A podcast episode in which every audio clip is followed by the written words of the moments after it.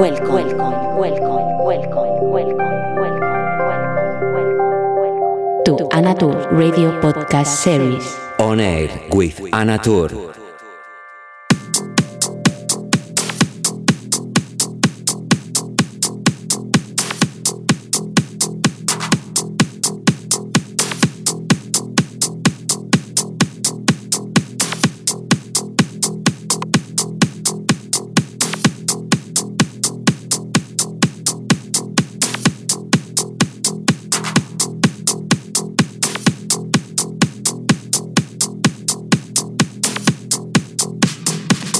¿Qué tal? ¿Cómo estás? Bienvenido a una edición más de ONER con quien te habla Ana Tour, dando comienzo al programa 176.